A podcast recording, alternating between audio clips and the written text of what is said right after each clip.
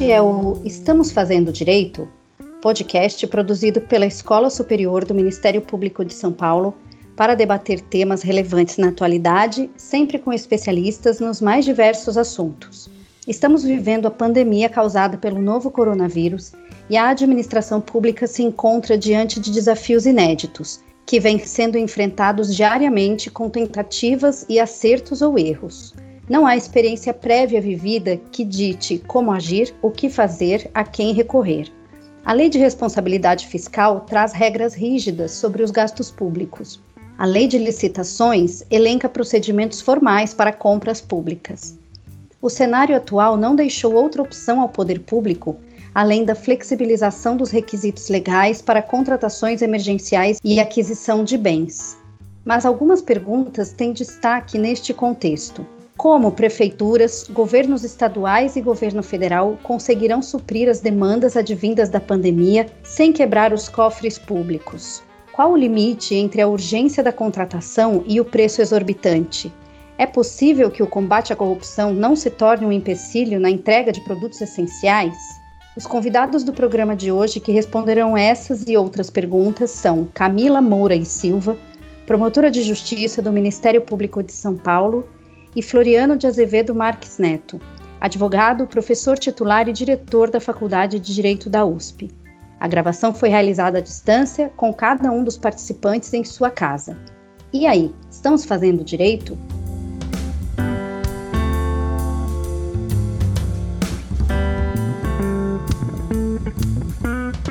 Olá a todas e a todos. Eu sou Aline Rieira, assessora de comunicação da Escola Superior do Ministério Público de São Paulo e hoje tenho a honra de conversar com a doutora Camila e o doutor Floriano. Muito obrigada pela participação de vocês. Minha primeira pergunta vai para o doutor Floriano. Doutor, os princípios constitucionais da administração pública, legalidade, impessoalidade, moralidade, publicidade e eficiência, estão em risco durante a vigência do estado de calamidade pública e a flexibilização dos gastos públicos e das contratações? Boa tarde todos e a todas. É, eu agradeço à escola a gentileza do convite e a possibilidade de participar desse podcast. E já começo, fora saudar a todos e todas, a resposta a essa pergunta. Eu não entendo que eles estejam em risco, né? porque os princípios do artigo 37 da Constituição, como de resto todos os princípios constitucionais, eles nos oferecem e nos impõem o que eu chamaria de um ótimo constitucional, que é um parâmetro de adoção de comportamentos pela administração pública, no caso 37, pelos dirigentes e cidadãos, em vários outros artigos, um padrão ótimo de conduta que se põe em face de cada uma das situações concretas do dia a dia. Nós estamos diante de uma situação de epidemia, de uma situação de grave crise sanitária, e essa situação ela não derroga, ela não afasta os princípios, mas ela obriga que a aplicação desses princípios se dê de maneira é, condizente, consentânea com as necessidades e a realidade. Né? Por isso que você tem é, situações em que a legalidade é reapresentada dentro de um contexto de modulação da abrangência dessa legalidade. Vamos trabalhar com isso depois aqui na nossa conversa. Foi o que o Supremo fez em relação à aplicação dos dispositivos da Lei de Responsabilidade Fiscal, foi o que medida provisória é, convertida em lei fez em relação às, aos rigores da licitação, a própria publicidade teve aí uma discussão sobre ela poder, se ela poderia ou não ser relativizada no caso da lei de acesso à informação, o Supremo disse que não era possível fazê-lo. Então, o que nós temos é uma reapresentação, um reforço destes princípios aplicados ao contexto do dia a dia, contexto da nossa conjuntura de uma crise sanitária. E aí esses princípios têm que ser olhados. A eficiência, no caso concreto, por exemplo, das contratações do regime emergencial de contratações para combate ao Covid, a eficiência está sendo valorizada, está tendo um peso maior do que a legalidade ou a formalidade estrita. Né? O padrão de moralidade também está sendo submetido a um teste. Né? O que seria imoral contratar um bem ou serviço numa condição de não dar é, isonomia de oportunidades a todos, porque a compra tem que ser muito rápida, muito emergencial, atende a um outro cano da moralidade, que é a, o padrão moral de administração do administrador público de evitar que pessoas morram por falta de equipamentos ou morram por falta de atendimento.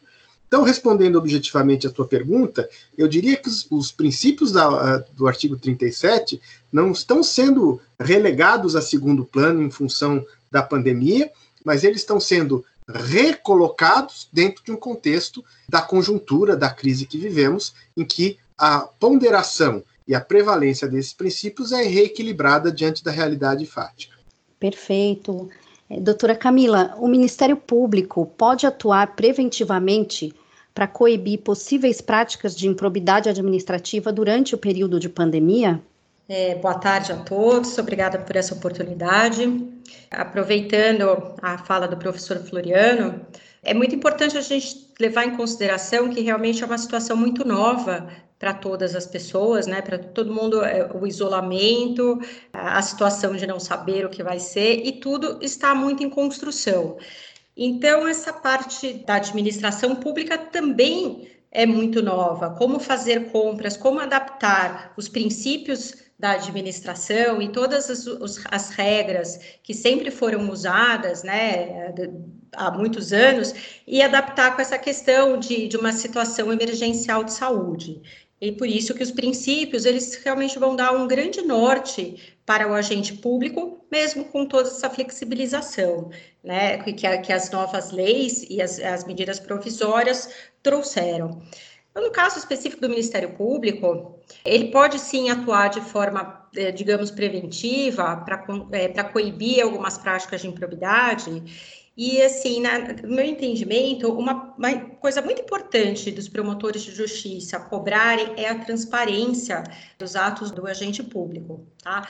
O Ministério Público de São Paulo tem feito esse inclusive, uma recomendação para os prefeitos, né, principalmente pelos os prefeitos e o governador, para que todas essas contratações, é, sejam elas de serviços, de produtos ou inclusive de funcionários temporários, sejam colocadas no site da própria administração pública e com todas as informações necessárias, basicamente é o nome do contratado, o número de sua inscrição na Receita Federal, prazo contratual, valor e o respectivo processo de contratação ou aquisição.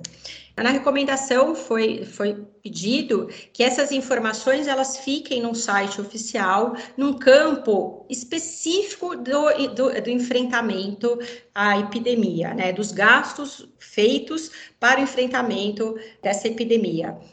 Entendo que essa é uma importante prática porque se não, não é possível fazer, talvez preventivamente, é possível fazer mais ou menos em tempo real. À medida que o administrador ele alimenta a página com essas informações, tanto o promotor de justiça quanto é, o cidadão, a imprensa, ela pode fiscalizar dessa forma. O promotor pode entrar na página, olhar qual é o tipo de contrato, ver o valor, o que está comprando, quantidade, para ter uma ideia do que, do que está ocorrendo, né? Se essa empresa pode fazer uma pesquisa a respeito dessa empresa, se ela tem problemas, se elas têm ações civis públicas por superfaturamento, pode analisar, tentar analisar se é um valor muito diferente do normal.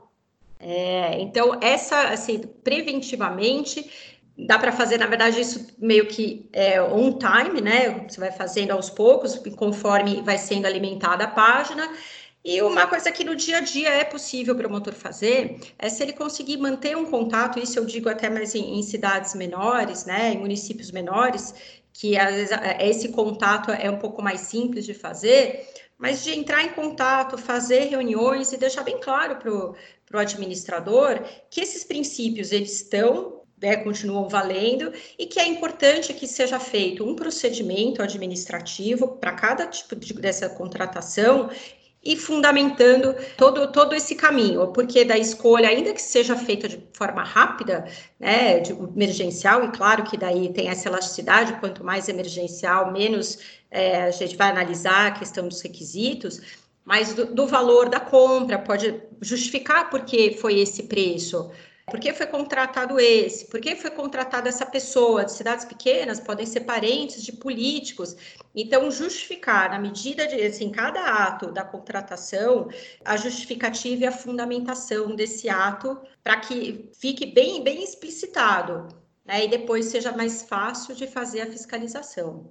É, só um comentário, eu acho que é extremamente importante isso que foi posto em termos de postura do Ministério Público, porque a transparência é um ótimo remédio para que você consiga ter um padrão de conduta e de controle dessa conduta num ambiente de pandemia, sem você ter uma burocratização da prestação de contas ou da, do retorno ao controle que é incompatível com a emergência da situação. Então, por exemplo, é, é, óbvio, é óbvio que nenhum administrador vai conseguir comprar hoje insumos de saúde sem, é, fazendo uma cotação de preço, uma licitação, um procedimento que garanta que está comprando pelo menor preço eventualmente disponível.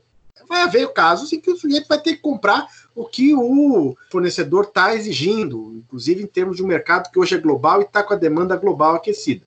Mas a transparência é importante até para favorecer a atuação do administrador que vai, pela transparência, obter um retorno de eventualmente esse mesmo fornecedor estar tá, uh, vendendo um mesmo produto para outro ente público por um preço menor. Então, esse tipo de providência, que eu chamaria de uma providência construtiva e operacional do Ministério Público, nós conseguimos combinar a dimensão do controle com a resposta eficiente que a pandemia exige do administrador nos dias de hoje.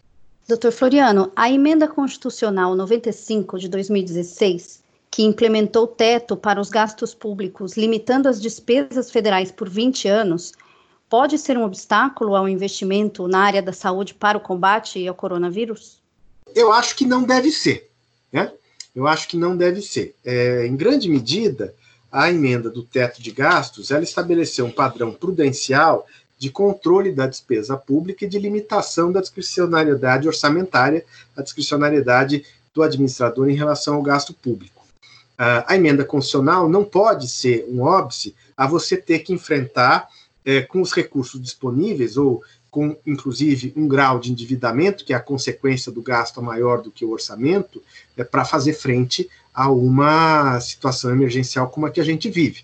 Então, eu quero crer, e a própria decisão do Supremo sobre a lei de responsabilidade fiscal, que em âmbito infraconstitucional opera mais ou menos na mesma direção, que é estabelecer limites de gasto, a posição do Supremo me, me faz parecer que é uma diretriz no sentido de que a administração pública não está limitada ao gasto, ela vai ter que ampliar necessariamente o grau de endividamento para fazer frente às providências que são dispendiosas impostas pela pandemia, de duas ordens: os gastos com saúde e os gastos com a, a parte social para poder fazer um colchão de neutralização do impacto econômico que uma crise como essa traz. Portanto, eu acho que os cânones da emenda constitucional 95, da emenda do teto de gasto, de gastos, não é e não deve ser tido como um óbice para se fazer bem feitos, diga-se de passagem, os gastos necessários a enfrentar os desafios desse momento. Agora eu gostaria de saber da doutora Camila sobre estarmos em ano de eleições municipais, né, 2020, e a legislação eleitoral proíbe a contratação de pessoal nos três meses que antecedem o pleito. Se a contratação se destinar a atender situações de emergência e calamidade pública, como as que estamos vivendo agora, ainda assim ela seria vedada? Não, Aline, ela, ela não é vedada por conta dessa da ressalva e da exceção. É, a Lei Geral das Eleições, que é a 9.504 de 97, ela estabelece no artigo 73, inciso 5, são algumas condutas que são vedadas aos agentes públicos em ano eleitoral. É, e uma delas é a contratação de pessoal nos três meses que antecede o pleito eleitoral até a posse dos eleitos, sob pena de nulidade desse ato. Entanto, essa, a própria lei ela já prevê a ressalva a certas situações que a contratação é possível nesse período. E uma delas é a contratação necessária à instalação é, ou funcionamento inadiável de serviços públicos essenciais, com prévia expressa autorização do chefe do Poder Executivo. Tá? Aí, assim, a questão é, é, que se mostra é o que, o que seria um serviço essencial, né? Do que se, que se trata, que, de que trata a lei eleitoral. A interpretação, normalmente, nesse caso, ficaria restritiva, mas é importante ter um julgado do, do Tribunal é, Superior Eleitoral que conceitua essa essencialidade do serviço para fins desse artigo 73, inciso 5, a linha D, utiliza por analogia a regra do artigo 11, parágrafo único da lei da greve, que preceitua assim: são necessidades inadiáveis da comunidade aquelas que, não atendidas, coloquem em perigo iminente a sobrevivência, a saúde ou a segurança da população. Tá? Então, é dessa forma, o, o, TSE reconheceu como serviço público, nesse caso específico, como público essencial e inadiável ocorrência do surto da dengue. Eu acho que essa ideia, bem é, a respeito desse, é, do que é um serviço público essencial, é o que, de, de alguma maneira, vai nortear todo tipo de contratação é, que nós estamos falando aqui a respeito do, dessa situação de emergência de saúde, tanto para compras quanto para contratações, e inclusive para contratação de pessoal nesse período. E, e daí que o que o professor Floriano falou, vai depender também dessa necessidade. Se tiver que fazer uma pesquisa de preço, né, um registro de preço, e que isso possa trazer algum risco à saúde ou à segurança da população, ela vai ser, ela acaba sendo um pouco mais maleável, né? Então, é, eu acho que isso, assim como para o eleitoral, ele vai servir também como um norte para tudo, quanto é o perigo, qual é a urgência, e daí esses requisitos mais formais, eles acabam sendo mitigados nessa situação. Doutora Camila, eu queria só é, emendar com uma outra pergunta, se é possível atribuir a servidores atividades distintas do seu cargo ou emprego temporariamente para situações de interesse ao combate da pandemia do coronavírus. É, em tese, quando você é, toma posse para um, um cargo público, né, no caso do concurso, já tem todas as suas, é, as suas funções definidas para o cargo. Em caso de emergência, dessa forma, é, entendo que é possível haver algumas adaptações a respeito do cargo. Claro, assim, se você precisa de enfermeiro, é, o enfermeiro ele precisa ter é, o, o, seu registro no conselho de classe. Então, dependendo do que é o serviço e o tipo de trabalho fica vedado pela falta de qualificação. Mas entendo que, havendo uma, uma necessidade e não trai, principalmente se não trouxer um, um, dano ao patrimônio, é possível uma contratação, uma, uma colocação num cargo comissionado, uma adaptação, até porque é possível uma contratação temporária, né? É, é o que eu falei, essas, todos esses requisitos, eles ficam mitigados em razão da necessidade e da urgência. Então, assim, a regra não é não, mas é possível também mitigar. Muito bem. Próxima pergunta que eu vou fazer é para vocês dois. Quais são as cautelas e as garantias que a administração pública tem que observar no caso de a contratação emergencial ser feita com pagamento antecipado? Eu vou pedir para o doutor Floriano começar respondendo. Bom, é, eu vou responder a questão do pagamento antecipado, mas eu queria só de novo fazer, fazer um comentário que se liga à, à pergunta é, relacionada ao desvio de função, como se liga também ao que eu respondi há pouco sobre uh, os limites do teto de gastos. Né? E eu acho que essa é a chave. Tanto uma como outra flexibilização desses, dessas garantias são possíveis diante do contexto de situação emergencial de transitoriedade. Né? Então, vou dar dois exemplos. No caso dos limites do teto de, gasto, de gastos, é claro que esses limites podem ser transpolados, podem ser superados, mas a recomendação é que o poder público não enfrente os desafios da pandemia criando gastos continuados. Então, ele vai precisar de reforço do pessoal da saúde? Muito bom. Vai fazer contratos temporários. Né? Ele não vai criar cargos para poder aumentar desproporcionalmente a folha e criar uma demanda de gastos com pessoal de longo prazo irreversíveis. Né? Da mesma forma, vale para o tema da, do desvio de função do servidor. Né? E eu dou um exemplo para justificar isso em linha com o que foi dito aqui. Nas eleições, é muito comum o servidor ser convocado para algum tipo de atividade que não seja diretamente relacionada à atribuição da sua, do seu cargo ou função. Né? Mas ele faz isso naquele período, dois dias antes, o dia da eleição, é, dois dias depois, e isso cessa. Né? Ele não fica em permanente desvio de função. Porque a proibição do desvio de função ela é uma proibição para aquela, aquela alocação do servidor em caráter permanente fora das atribuições do cargo ou função para qual ele se aplicou ou qual ele ocupa. Né? E aí, volto é, para a sua pergunta. O pagamento antecipado ele está se colocando como um imperativo diante do cenário de compras de insumos que estão com uma é, sobredemanda e uma suboferta. Tem sido muito frequentes casos de compra de equipamentos e insumos de saúde no mercado internacional que são canceladas pelo fornecedor por falta de pagamento antecipado. Você tem 10 entes do mundo todo querendo comprar respiradores, o ente público brasileiro conseguiu fechar uma compra, não pagou antecipado, porque não teve tempo para fazer empenho, não teve tempo para concluir o processo, e o fornecedor simplesmente diga: ah, você não me pagou, eu estou entregando lá para o outro governo, outra, uma outra administração pública. Né? Então, quais são as garantias? Primeiro, pagamento antecipado traz riscos. Você não vai conseguir impor ao fornecedor que está é, numa condição hoje de hipersuficiência vis-à-vis o poder público, que dependendo dessa compra está numa posição de hipossuficiência, que ele dê uma garantia, que ele dê uma carta fiança, etc. Então, a primeira garantia que deve ser buscada é a garantia da idoneidade do fornecedor. Né?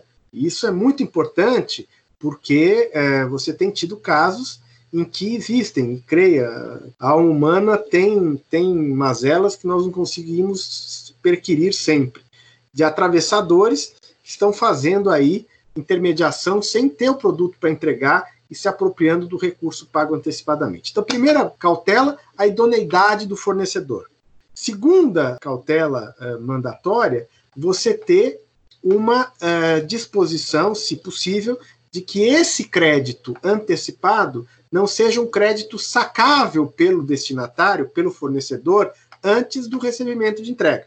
Ou seja, você pode depositar isso numa instituição bancária com cláusula de mandato para pagamento imediato contra a ordem, mas, portanto, esse dinheiro não retornará, é uma garantia do fornecedor, mas esse dinheiro não é liberado antes da entrega do equipamento, antes da entrega do bem ou serviço adquirido. Uma segunda garantia. Né? E a terceira garantia, que eu acho importante, é de se criar, e essa é uma medida emergencial, o Ministério Público poderia ajudar para fomentar essa medida, que se tenha um banco de dados nacional de fornecedores, aqueles que receberam e concluíram as compras, que são idôneos, daqueles que não foram adequados, não foram idôneos, e que esses passam a ser informados a todos os outros entes para que não mais sejam feitas compras junto a eles. Então, esse cadastro de fornecedores de bens e equipamentos de saúde, insumos de saúde, é, em âmbito global, todos eles, num cadastro único, provavelmente no âmbito do governo federal, poderia ajudar muito o gestor da ponta para saber é, para quem e com quem ele está lidando numa compra que se exige pagamento antecipado. Realmente, essas, esses cuidados que o professor Floriano falou são realmente muito interessantes, principalmente essa forma de pagamento, que ele dá muito mais garantia e segurança para o administrador público. Também muito interessante essa questão de ter um banco de dados nacional. Na verdade, essa é, é, um pleito que a gente tem mesmo no Ministério Público para ter bancos de dados de vários, vários tipos de compras de produtos, de serviço, para poder fazer esse comparativo é, em termos é, de superfaturamento. Né? Assim, antigamente tinha que ficar é, oficiando as promotorias é, ou prefeituras da região para saber é, como eles estavam comprando, quanto o produto, o suco, a carne, para saber se houve superfaturamento. Hoje em dia já tem alguns bancos de dados que são interessantes interessantes e que fornecem essas informações de preço, né? O CEAGESP, ele tem, então assim, hoje em dia é mais fácil avaliar, mas acho interessante também a questão do banco, de dados de idoneidade relacionada a essa a esse tipo de compra de produtos que são importantes nesse combate à pandemia. Falando agora para o promotor, né, o promotor que está numa cidade menor, que tá, que não, não vai ter acesso e, e, também não vai ter as compras, talvez são as compras mais simples, compras de máscara, de álcool gel, é, de algumas EPIs que são mais simples e que talvez ah, não estamos falando nem tanto de, é, de compras né, de importadas, uma forma é tentar buscar as notas fiscais né, do, dos meses anteriores à pandemia para ter uma, é, uma noção desse do valor desses bens que tá, estão sendo comprados. Aí, a partir daí, logicamente, não é possível simplesmente usar as notas fiscais e os valores que eram é, praticados anteriormente à pandemia, porque muitas coisas mudaram, né? Como o professor Floriano falou, os, os, insumos ficaram caros. Há insumos que são importados e que isso aumenta o valor, o valor do produto, né? É possível que, é, bem, principalmente no começo da pandemia, março mais ou menos, não tinha álcool gel, não tinha máscaras. Então, possível que algumas empresas tenham contratado mais gente, horas extras, e isso tenha sido embutido no, na, na, compra. Então, assim, antes mesmo de fazer esse pagamento, né, que já foi falado, buscar a idoneidade da empresa, de várias formas, em bancos e em ações civis públicas, mas a questão do valor também é, eu, eu entendo importante, e daí haverá uma necessidade de é, avaliar a cadeia produtiva para ver se esse preço ele não está um sobrepreço, não está superfaturado, e isso daí também ele serve tanto para o consumidor particular, né? Então, assim, no caso do crime da contra economia popular, é necessário olhar toda essa cadeia produtiva e não só o valor final, porque é possível que desde o começo tudo isso, todo o valor tenha sido incrementado desde o começo da pandemia. E daí fazer essa análise, porque ele vai ser tanto para o consumidor particular quanto para o administrador. É claro que é muito mais fácil para as EPIs e, e esses produtos mais simples do que fazer a avaliação a respeito de valores e qualidades de respiradores que são produtos muito fora do, do, dia a dia, né? É difícil avaliar e até de ter comprador. E realmente a disputa no mercado, acho que é, saiu na imprensa, né? De, principalmente dos respiradores e produtos que vinham da China, foi uma briga intensa é, entre os países mesmo, né? Então, é claro que isso no, no, né, no, no, sistema capitalista também vai aumentar e quem pagar primeiro vai levar. Então, inclusive, tem né, uma, a medida provisória que também permite essa questão da antecipação do pagamento, que eu entendo que já era possível, dada a emergência e a necessidade de compra dos produtos de forma rápida. Nós vivemos isso principalmente, acho que ali no mês de março, começo de abril, em que não se encontravam máscaras e álcool gel e algumas EPIs, né? É possível que isso já esteja um pouco mais normalizado. Então, para esses produtos é um pouco mais fácil analisar a cadeia produtiva do que produtos mais complexos é, que respirador. Então, eu entendo que para o administrador, ele tem que se cercar, assim, de vários cuidados para que ele não caia em, em, dolo ou principalmente em culpa grave. Então, o mínimo de pesquisa, principalmente o que eu falei né, no começo, a respeito de ter um procedimento fundamentado, por que comprou dessa pessoa, desse fornecedor, qual o valor, é, dá para ver que é um valor maior do que antes praticado? Fundamenta a necessidade, junta a outras notas fiscais anteriores ou de, de outras empresas. O que, é, o que for máximo possível, é, do que for possível dentro dessa situação emergencial e de urgência eu acho interessante e duas coisas que a fala da doutora Camila me, me instigou. Primeira, que é, eu concordo, é que pode ter, comparativamente a uma situação de janeiro, ano passado, de preços para. Vamos trabalhar com o mercado doméstico, que é mais simples, de EPIs, que esses valores estejam majorados, ou porque os insumos do próprio fabricante aumentaram, ou porque a lei da oferta e da demanda está uma demanda muito aquecida e os fornecedores, de uma maneira geral, aumentaram seu preço, aumentaram sua margem.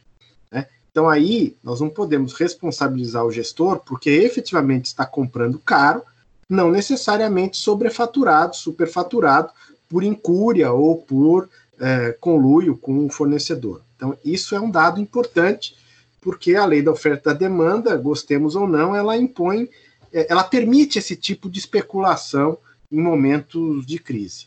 A outra dimensão que me veio com a fala da doutora Camila, que eu acho muito importante, aí eu acho que o Ministério Público pode atuar é, como um controlador parceiro da administração.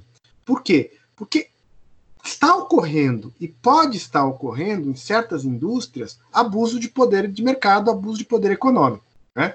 E aí o Ministério Público pode atuar não para coibir ou controlar o administrador público que está que é vítima desse comportamento, mas para oficiar a autoridade antitrust, oficiar a Secretaria Executiva do Conselho Administrativo de Defesa da Concorrência, para coibir esse tipo de comportamento. Eu vou dar um exemplo de como isso se, se, se põe. Nós estamos lá na Faculdade de Direito assessorando os colegas professores da Poli, da Faculdade de Medicina, no projeto Inspire, de um respirador eh, emergencial para poder suprir as necessidades do Sistema Único de Saúde.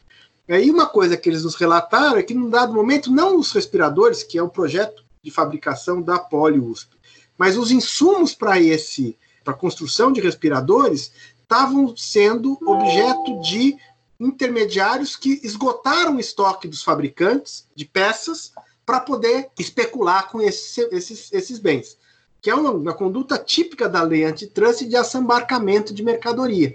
Né? Isso é uma conduta que a autoridade antitrust, que é federal, tem que coibir, né? porque tem alguém que está querendo ter um abuso para aumentar suas margens, para especular sobre algo que é essencial para a saúde pública. Então, nesse contexto, eu acho importante que o Ministério Público olhe para toda a floresta e veja muitas vezes aonde está o desvio, aonde está o ato infracional, o ato ilícito, se apropriando e se aproveitando de uma situação de pandemia. Então, são, são duas coisas muito diferentes mesmo, né? Assim, são, são dois, na verdade, não diferentes, são duas atuações diferentes. Então, assim, a parte do Ministério Público que trabalha com direito do consumidor, tanto na área civil quanto criminal, tem essa atuação a respeito do mercado, embora né, estejamos e seja é, a regra, o, o capitalismo e o livre mercado, ele acaba tendo algumas restrições, principalmente em casos como esses, por isso que há também crime contra a economia popular, é, então é, inclusive, né, crime aproveitar-se de uma situação como essa para ter um lucro exagerado. Então, é, o Ministério Público ele tem, né, ele acaba se dividindo em áreas, é, atuações específicas por matéria. Então, a parte do consumidor tem trabalhado né, bastante a respeito disso, como o CAD também, para coibir e tentar é, obstar a continuidade disso. Inclusive, no Ministério Público tem o Cyber GAECO que faz esse trabalho, né? Tanto para evitar fake news, quanto a venda de produtos ou, ou, falsificados ou em valores mais altos, né? Então, pela internet, pelo Cyber GAECO, e também tem um canal de, de denúncias para o cal criminal, que é uma área, né? Daí, daí da parte de patrimônio público, né? Os promotores trabalham nessa parte de patrimônio, que daí essas, essa questão, né, do que eu falei a respeito é, de tentar de forma preventiva conversar com os prefeitos e que os prefeitos, os cuidados, né? Os prefeitos, o administrador público, né? Eu falo prefeito porque mais atuamos mais nessa área, mas todo administrador público, os cuidados que ele tem que tem que ter na hora de comprar pelo né, o preço e o pagamento antecipado, né? São dois. É, a gente acaba trabalhando em formas, é, atuações às vezes especializadas, e por isso que o senhor, o senhor tem toda a razão, professor. São duas atuações muito importantes, e dentro do Ministério Público já tem essa, essa atuação em relação ao consumidor, ao, ao mercado consumidor. Bem, nós chegamos ao fim do programa, e antes de terminar, eu gostaria que os senhores me respondessem o seguinte: neste período delicado em que vivemos, estamos conseguindo coibir a corrupção nos gastos públicos e nas contratações? Estamos fazendo direito? Doutora Camila, por favor, se a senhora puder começar. Como a situação, como eu comecei, o comecinho da minha fala foi exatamente é uma situação muito nova, é novo para todo mundo, né? Desde, desde o fato de criança não ir para escola, as pessoas teletrabalho, é, são coisas, é um dia a dia muito novo, É, então, tudo é muito novo e está sendo flexibilizado. Acredito que nessa área de, de corrupção e de combate à corrupção, muitas questões elas vão aparecer por enquanto, e, e eu acho que é daí a importância da transparência, acho que é um, um importante instrumento de combate à corrupção, é, usado em tempo real, né? É possível isso conforme é, alimenta o site, o promotor, o cidadão, a imprensa, eles podem ter acesso a essas informações e, e a partir disso, eu acho que tanto coíbe é, o administrador, que vai ter que publicar e dar é, máxima publicidade a respeito desses fatos, eu acho que é um bom meio, mas são muitas novidades e muitas dificuldades, como a questão do respirador, né, que o professor Floriano falou. Existe, olha a dificuldade, ele é mais barato aqui, ele está sendo começar, né, começando agora, feito pela Poli, é, em contrapartida de, de respiradores que estão sendo importados pra, pela China, que custam muito mais é, caros, mas eles já estão prontos e já estavam prontos antes. Então, eu acho que tem uma parte da, da, da corrupção que vai ficar, nós vamos só conseguir avaliar quando é pós-pandemia ou pós, pelo menos, um, um período de, é, de contratação e, e, e, de vivência mesmo. É isso. Olha, eu acho que, de novo, a doutora Camila matou a questão. Eu acho que existem dois comportamentos. Né? Nós estamos numa situação de uma crise que se aproxima de uma situação de guerra. O administrador que usar dessa situação para se locupletar tem que ser submetido à corte marcial, implacável. Isso é a, corrupção é imoral, ela é, é, inaceitável em qualquer contexto. Num contexto como esse, é um grau de bandidagem que precisa é, ser punido com rigor. Esse é o sujeito que age com má fé, que se conluia, que se apropria de, de, de margens para ganhar dinheiro às custas da saúde pública. Esse eu vou ser sincero, com o know-how do Ministério Público, não há dúvida que esse sujeito deixa rastro e que esse dolo ou essa é, culpa grosseira fica patente. Então eu acho que o combate à corrupção nesse caso tem que ser implacável. Agora, numa situação como essa, vai ocorrer, sem dúvida nenhuma, gastos que poderiam ser melhor gastos, vai ocorrer ineficiências, vai ocorrer situações que, em contexto natural, tendo o administrador todas as condições para ter as cautelas e os procedimentos devidos, não deveriam e não poderiam ocorrer. Então, o que eu acho que nós estamos fazendo é aprender a lidar com essa situação diante de uma situação eh, emergencial. Se estamos fazendo a coisa certa, é algo que a nossa consciência nesse momento vai ter que nos indicar. Eu acho que sim, acho que estamos agindo. tenho visto várias demonstrações do Ministério Público agindo com essa, essa temperança e essa relativização do contexto. Agora, de outro lado, nós temos que ter clareza de que há situações e que são situações realmente que o administrador está entre a cruz e a caldeirinha, como diziam na minha época. Né? É, eu vou dar um exemplo para vocês que eu dei hoje é, várias vezes em pessoas que me ligaram para saber minha opinião sobre a, a 966. Imagine que um governador de um estado né, tenha conseguido fazer, é, de março para cá, abrir 500 novos leitos de UTI. Né? Sabemos que é difícil, mas imagine que alguém tivesse conseguido fazer isso. Prover de 500 leitos sua rede estadual de saúde pública para doentes do, do Covid. E porque adotou outras medidas, a curva foi achatada e no final da pandemia, daqui a oito meses, chegamos à conclusão que no pico foram ocupados 300 desses 500 leitos. Condições normais, o sujeito já feito, teria feito um gasto absolutamente indevido. Gastou dinheiro para aparelhar 200 leitos que não foram usados. Alguém diria que esse sujeito merece ser punido? Como os estudos que ele tinha indicavam que tem uma carência de 500 leitos. Felizmente, a curva se achatou e não foi necessário. Ele tem que ser punido? É óbvio que não. Ele não é um corrupto. Ele não é um venal. Agora, se ele tiver criado 10 leitos e pedido uma comissão para pagar superfaturado, ele tem que ser preso e punido com rigor de pena máxima.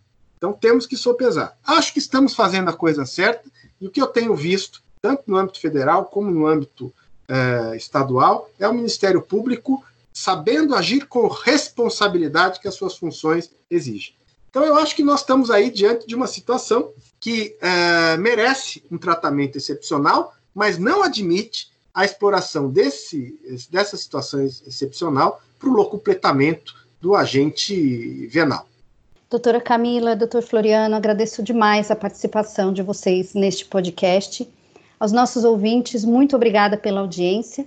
Sigam nossa programação no site e nas redes sociais da escola e até o próximo. Estamos fazendo direito?